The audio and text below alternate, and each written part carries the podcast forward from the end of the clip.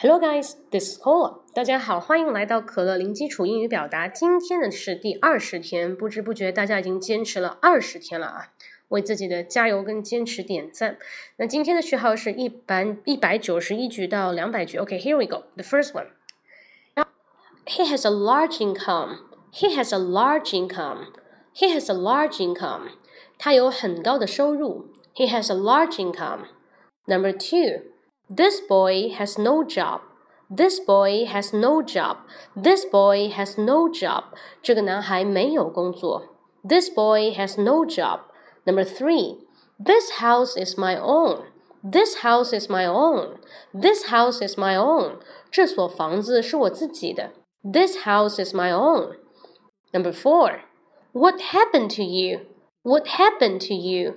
What happened to you? What happened to you? 你怎么了? What happened to you? Number five. You're just in time. You're just in time. You're just in time. You're just in time. 你来的正是时候. You're just in time.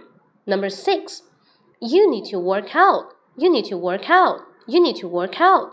你需要去运动锻炼一下. You need to work out. Number seven. Your hand feels cold. Your hand feels cold.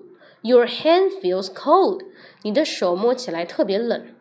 Your hand feels cold.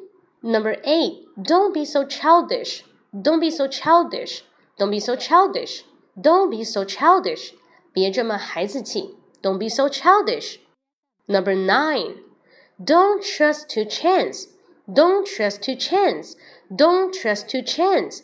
Don't trust to chance. 不要碰运气。就不要投机取巧。 Don't trust to chance. Don't trust to chance. The last one，最后一句，Fasten your seatbelt.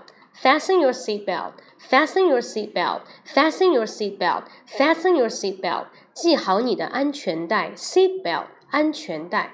好了。 以上就是十句话，还是反复的去洗脑，反复的跟读啊，就马上就会记住。然后呢，很多人在呃私信问我说文本在哪里，我会写入评论里啊。有的时候呢，在播放旁边有个按钮，点开也有，我都会写入进去的。好，大家有任何问题呢，可以关注我的微信公众号“英语口语风暴”，英语口语风暴，按一个六即可进入我的直播间。OK，see you next time，拜拜。